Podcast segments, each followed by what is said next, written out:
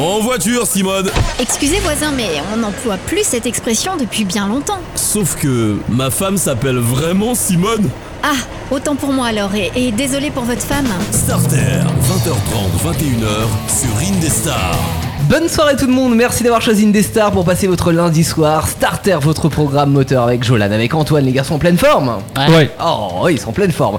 Émission disponible en podcast pour euh, sur une vingtaine de plateformes. hein. Vous pouvez vous faire plaisir tout au long de la semaine pour écouter Starter quand vous le voulez, où vous le voulez. Ce soir, dans le sommaire, on va parler des amortisseurs. euh, voilà, euh, des amortisseurs. Ouais. voilà. On va parler de suspension. Une belle en pièce fait, qui en rajoute général. du confort à un véhicule. Exactement, bah disons que sans, sans les amortisseurs et, et sans la suspension en général, on, On serait a- en fauteuil roulant à 40 ans. hein. On aurait mal au cul, puis on aurait Ah plus bah de on aurait carrément mal au cul, oui, comme tu dis. autant sur un Solex, tu vois comme moi, un Solex à 30 km/h, bon sans suspension ça le fait, tu vois. Autant à 80 km/h dans une voiture, dans une route un petit peu défoncée, euh, Ça le fait moins. Bah là ça pique et pour Ouais. nous et pour la voiture, hein, Oui. parce que je pense que oui. Euh, tout ça, le châssis et tout, ça, ça doit manger derrière. Je pense que oui. Surtout sur les deux dames. Alors, on appelle suspension en fait tous les éléments qui vont rentrer en contact avec le châssis, donc c'est-à-dire la base de la voiture et les roues. C'est- C'est tous les éléments qui sont entre les deux. Donc, on aura sûrement l'occasion de parler de, de différents types de suspension euh, qui existent, mais aujourd'hui, on va se concentrer sur euh, l'une des pièces maîtresses. J'ai vendu euh, la peau de l'ours avant de l'avoir tué.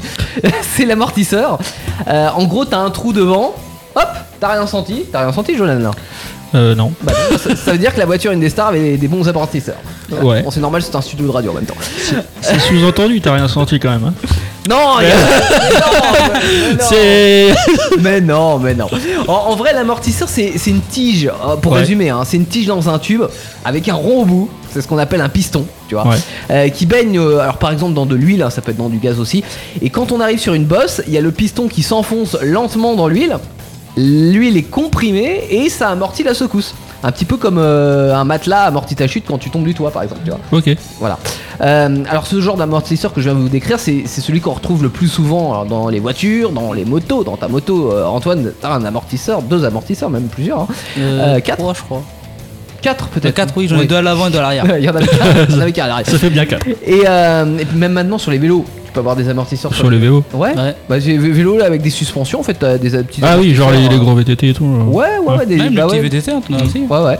Euh, bien souvent, il est, enfin, en tout cas en automobile, il est entouré d'un ressort hélicoïdal. Alors, rien à voir avec un hélicoptère. hein. Euh, c'est en fait le nom barbare qu'on donne à, à ce petit serpentin qui ressemble à un, un Londamania. Mhm. Je Je même pas le, le nom que ça portait. Tu. Londamania, ça. C'est ce que t'avais dans les cours d'école, tu sais, le, la sorte de ressort en plastique. Ah oui, je vois, ouais. Ouais, bon, sauf que ça servait à que dalle à un Londamania, alors que là, ça sert à quelque chose. Donc, voilà, c'est euh, plutôt sympa. C'est le ressort classique. Tu vois, t'as l'amortisseur au milieu, t'as le, le, le ressort hélicoïdal qui l'entoure, Mhm. et ça, ça fait ta première suspension. C'était la première technologie la plus employée euh, actuellement.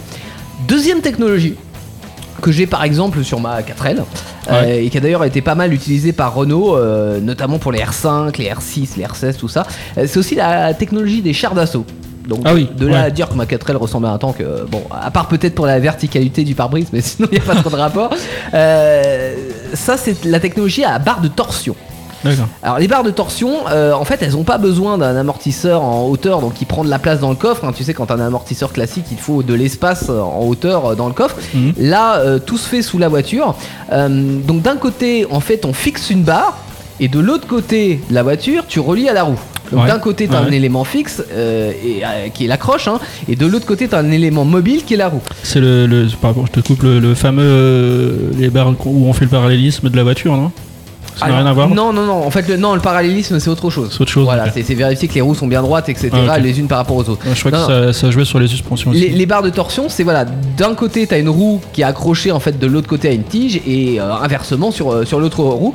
Euh, donc en fait, si tu passes sur une bosse, t'as la barre qui se tord Mhm. et qui se redresse, d'où le nom de barre de torsion. hein. Mhm. Comme ça, ça paraît tout simple à mettre en place. Sauf que si vous m'avez suivi, il y a un hic. C'est-à-dire que si les roues sont parallèles et que vous devez faire traverser deux barres de chaque côté pour aller les relier, Bah, ça va se de- toucher. eh, Ça va se toucher. Bah ouais. Alors comment on fait pour y arriver à ton avis, Jolan Euh, Elles sont superposées. Non, on peut pas les superposer parce que ça comment voudrait on dire qu'il y a une roue euh, plus haute je que l'avais l'autre. vu quelque part. Bah, il y a peut-être un truc entre les deux. il y a- il y a- Non, non, non, non, non.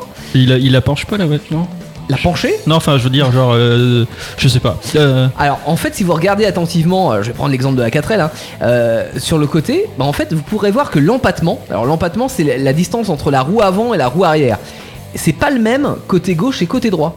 C'est-à-dire Ah qu'en gros, il y a une roue qui est plus à l'arrière que que l'autre. Et du coup, c'est plus accessible pour remettre les. Bah, C'est-à-dire qu'en en fait, vu que les, les roues sont pas, euh, sont pas parallèles, enfin si, sont parallèles, mais sont pas la, la même hauteur, euh, ça joue à 10 ou 15 cm près, hein, mais c'est suffisant pour que les, les deux barres se retrouvent l'une à côté de l'autre, en fait, et pas l'une sur l'autre. Voilà, donc euh, ouais, dans une 4L par exemple, tu as euh, une roue qui est plus en arrière que l'autre.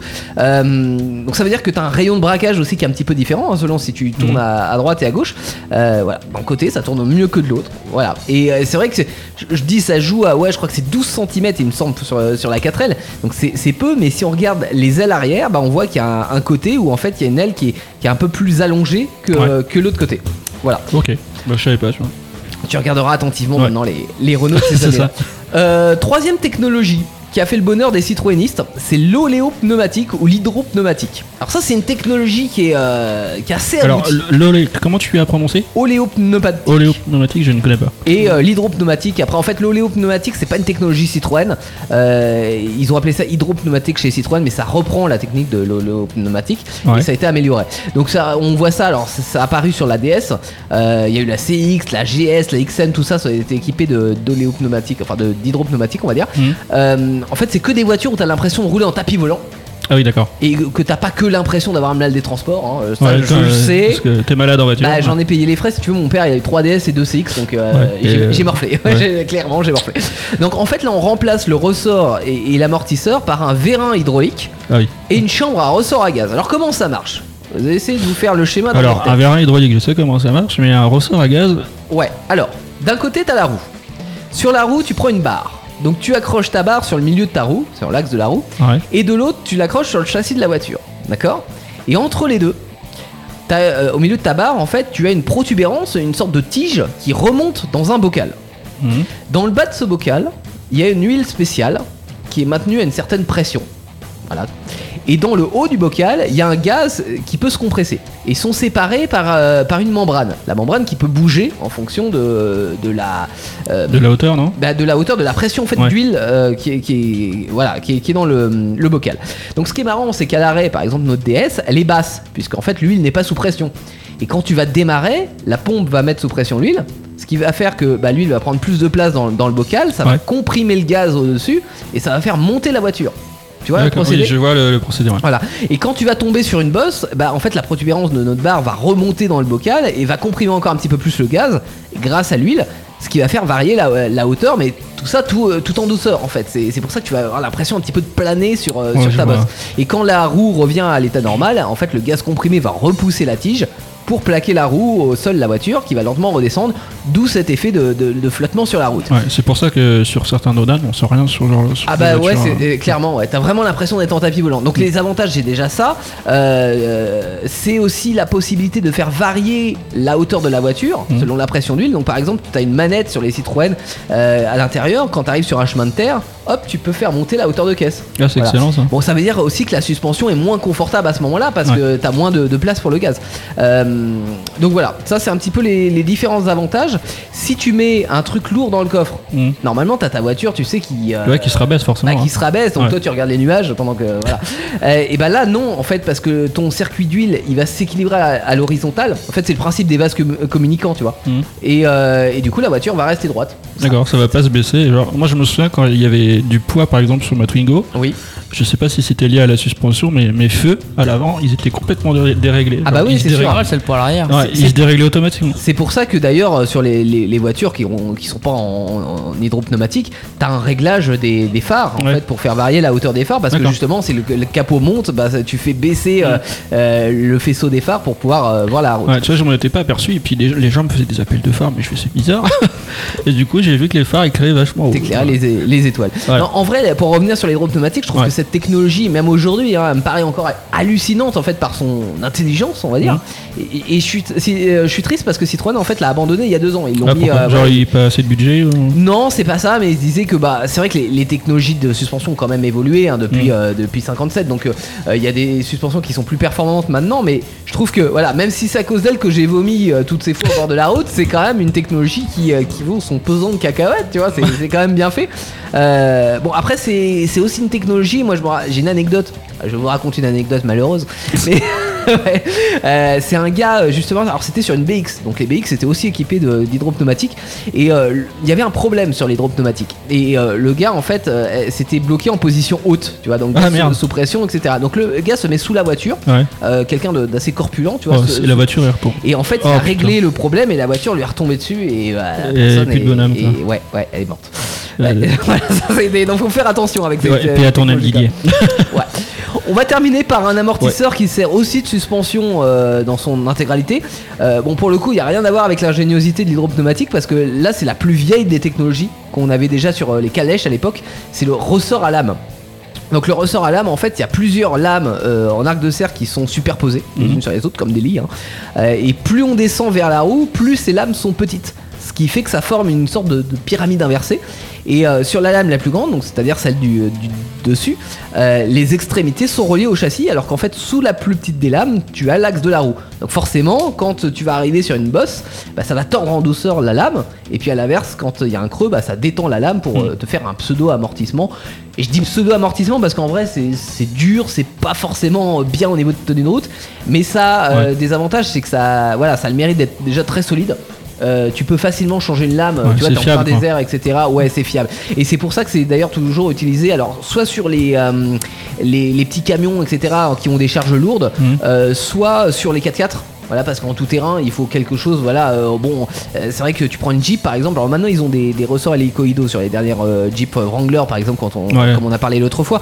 Mais c'est vrai qu'à l'époque, ils avaient des ressorts à lame parce que, bah ouais, une lame c'est facilement changeable. T'es dans, dans le milieu du désert, tu changes ta lame, tout va bien, ou tu peux même rouler sans, sans lame. Ah, et t'as t'as pas de risque genre d'abîmer la voiture ou... Bah tu bon t'évites de le faire trop longtemps mais Ouais. en, en tous les cas c'est facilement réparable quoi. Par contre c'est pas très confortable. hein. Mon père Ouais. a une Jeep Wrangler avec des avec des ressorts à lame et bon honnêtement sur le euh, sur un, un chemin tu passes avec la 4L ça le fait nickel. Tu passes avec la Jeep tu sautes dans tous les sens. J'imagine. c'est du sport. Euh, voilà. Euh, la suite dans Ouais. Starter vous avez un mot à rajouter les garçons Non, sur la suspension? Je préférais la première proposition, mais C'était quoi la première proposition? Euh, je sais plus. Enfin, T'en avais parlé au tout début. euh, Ah bon d'accord. genre, c'est une suspension plus souple. Ah ouais là. bah c'était la c'était la suspension classique quoi ressort hélicoïde. Oui, voilà, euh, je trouve que c'est le plus fiable. Tant que ça a un moteur, c'est dans Starter. 20h30, 21h sur Indestar. Allez, jusqu'à 21h, on parle moteur dans Starter. On vous a parlé de suspension. On va parler un petit peu d'actualité automobile avec, euh, avec Antoine. Oui. Donc, euh, le. Attends, bah Antoine, C'est voyons, j'ai hein oublié. Starter, les brèves. Bah ouais, parce que si le monsieur il parle pas, euh, ça, ça va pas. Euh, donc, ouais, donc le maire de Paris qui envisage sérieusement de pénaliser les véhicules imposants. Attends, t'as dit le maire de Paris? Oui. Tu sais que c'est Anne Hidalgo, euh, c'est une femme. Bah, il- Enfin, moi je dis ça comme Ah ça. non, hein. excuse- excusez-moi, la mère. Ouais, faut le savoir, c'est une femme, Anne- Hidalgo. Ah, elle est pas mal celle-là. Elle, elle veut faire Ah quoi, Anne Hidalgo? Bah, ils veulent augmenter les, les PV. Ah, Oh bah ça bah, ils en mettent déjà assez, attends. oh. Et les pénaliser euh, sévère. Et pourquoi Elle pénaliserait comment Euh, Défaut de Bah, stationnement non admettons si la voiture, les gros SUV, tu sais, les genre les Ah ouais, véhicules. alors j'ai entendu parler Ah oui, de ça, ouais. mais en même temps ça a été démenti après, j'ai pas Ah bon compris. Enfin, C'est un fake news c'était non, alors pas fake news, mais euh, genre proposition. Ouais. Et puis oh finalement on va pas le faire. Mais ils le font, ce qui est bon. Ah, Parce ok. que quelque part, ils le font. D'accord, bon bah ok. Et euh, si j'ai bien vu, euh, si une voiture fait 2 tonnes, Mhm. elle pourrait payer le double d'une voiture d'une tonne. Oh putain. Ouais, bah alors après en même temps non mais sur le stationnement moi c'est plus en, termes de longueur parce que t'as Ouais. des gros SUV effectivement qui sont très longs et Mhm. qui prennent la place de deux voitures. Tu vois, tu pourrais mettre trois Smart. et, et- et du coup elle paye le, le même prix. Moi d'ailleurs, que- enfin, je, je- voilà. je voulais rebondir là-dessus. Je comprends pas le, de, de rouler avec des grosses bagnoles en ville. Je comprends pas le principe. Je suis d'accord. Paris, tu es censé de rouler avec genre avec une Clio, une 205 comme toi, tu vois. Ouais, ouais, je, suis bah, même, je suis même pas sûr sûr qu'elle passe encore dans Paris la tienne. Mais non, Mais- mais non, elle passe pas parce que Ouais, euh, elle est d'avant 97. donc, Ouais, euh, non, elle mais, mais néanmoins, je, je, je comprends pas le principe de rouler avec des grosses voitures. Euh, surtout que la plupart du temps, ils sont seuls dans la voiture. Ouais. Ouais, Voilà. mais vous, vous pouvez nous dire hein, Ah, si vous êtes propriétaire d'un gros SUV euh, dans Y a pas Paris. qu'à- Y a pas qu'à Paris, tu tu vas dans n'importe quelle ville, ils vont toujours avec des gros véhicules. Oui. Non mais c'est vrai, en ville en tu- général, Tu c'est. vas avoir des gros jeeps et tout, tu dis qu'est-ce qu'il faut avec ça en ville Euh, hein Pour Après, monter sur le c'est- trottoir, c'est important. Ah, Ouais, c'est ça. c'est ça, oui, pour les, co- pour euh, le trottoir, les chemins de terre aussi. Mhm. Mm. Les chemins de terre en plein Paris, bah ouais, ouais, sur... Ah, je te parle en ville générale, tu sais, dans les villes générales, tu sais. euh, oui, mais enfin, il n'y a pas trop de chemins de terre. en- Ouais, peut-être pour les pavés, ça va être euh, Oui, euh, plus- agréable. Ouais. Bon, ouais.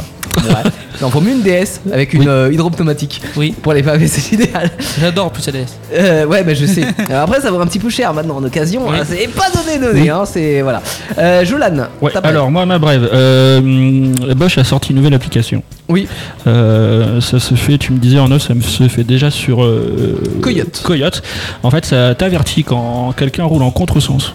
Sur l'autoroute. Sur l'autoroute, Ouais. ouais. genre, euh, il y a plein. Enfin, vous avez déjà entendu certainement, euh, genre, euh, aux, aux infos, un accident parce que, par exemple, je prends l'exemple des personnes âgées qui. Oui, bah oui, Voilà, malheureusement, qui- ouais. c'est souvent eux qui sont qui sont con- contraints de, de ce genre de problème. Alors moi, ça m'est jamais arrivé, bien sûr. Enfin, heureusement Mais pour moi, moi. c'est arrivé ma mère une fois à s'insérer Ah, sur- ah ouais l'autoroute et une voiture qui arrive en Aïe, face. aïe, aïe, aïe. aïe. Et Donc euh, voilà. Tu dois Euh, flipper. Moi, ça m'est je arrivé flippe sur la peu, ouais. Euh, à Blois, alors, euh, en région centre, hein, euh, une fois je, je monte voilà, une petite route qui est en serpentin Ouais. et, euh, et là nez à nez avec une voiture alors que c'était euh, c'était route Du coup, à tu sens dis, tu unique, dis tu qu'est-ce vois. qu'elle fout là quoi. Et euh, ouais tu te dis Et du coup, ils sont en train de- d'innover euh, cette application Bosch. Euh, en fait, dès qu'il y a une voiture en contresens, tu reçois une notification. Attention, il y a quelqu'un qui peut est potentiellement en face de vous. donc faire attention Voilà. effectivement à tout ça et puis Ouais, faut prévenir la rester communauté vigilant, ouais. pour euh, Ouais. euh, il faudrait même que ça puisse prévenir tu sais les, les gendarmes ou Oui, les- aussi, ouais. les- sécurité routière enfin tu sais les, agences d'autoroute là de, de- de sécurité parce Mm. que c'est vrai que ça peut être très vite embêtant quand même Oui. histoire comme ça Euh, donc ça c'est plutôt bien c'est mis en place depuis quand? Euh, J'ai pas de date depuis quand c'est mis en place exactement, mais euh, c'est en pleine innovation, donc euh, ça, ça doit être sorti déjà. Mais j'ai pas les dates exactes par contre. D'accord. Moi, il y a quelques semaines, on avait vite fait abordé dans Starter le sujet de la Toyota Mirai et je vous avais dit Ouais. tout le bien que j'en pensais, hein, que je trouvais que c'était sûrement la, la voiture la plus moche du marché, tout ça. Euh, bon, j'avais pas dit que c'était dommage parce que c'est vrai que technologiquement, même si à l'heure actuelle, le principe de la, con- la pile à combustible, c'est pas encore tout à fait au point euh, pour tout ce qui est développement international parce que déjà c'est difficile à stocker, Ouais. ça explose, qu'on sait pas en produire des tonnes, etc. Mais Ça explose. Ouais, ça explose. Ouais, ça- Enfin, disons que si ça explose, ça fait très mal, quoi. Mais en, Oui, tout- j'imagine. en tout cas, ça a le mérite d'exister et euh, c'est plus. Enfin, pour moi, c'est plus intelligent entre guillemets que les, les voitures électriques qui qui Ouais. veulent nous faire acheter en ce moment. Mhm. Et ça peut en plus que s'améliorer. Sauf qu'une Mirai, bah encore une fois, c'était moche. Donc déjà, ça te mettait un frein à l'achat avant même que tu aies regardé le reste, quoi. Tu dis, voilà, bah je vais pas l'acheter. Euh, il se trouve que Toyota l'a peut-être regardé depuis et s'est dit qu'ils allaient changer ça. C'est pour ça qu'au salon de Tokyo, là, on en a parlé il y a quelques semaines, ils ont dévoilé le concept de Mirai 2. Ouais, j'en ai entendu parler. ouais. Et franchement, alors je dis pas que ça déchire, hein, mais ça va. C'est la gueule. Elle est, elle est plutôt pas mal.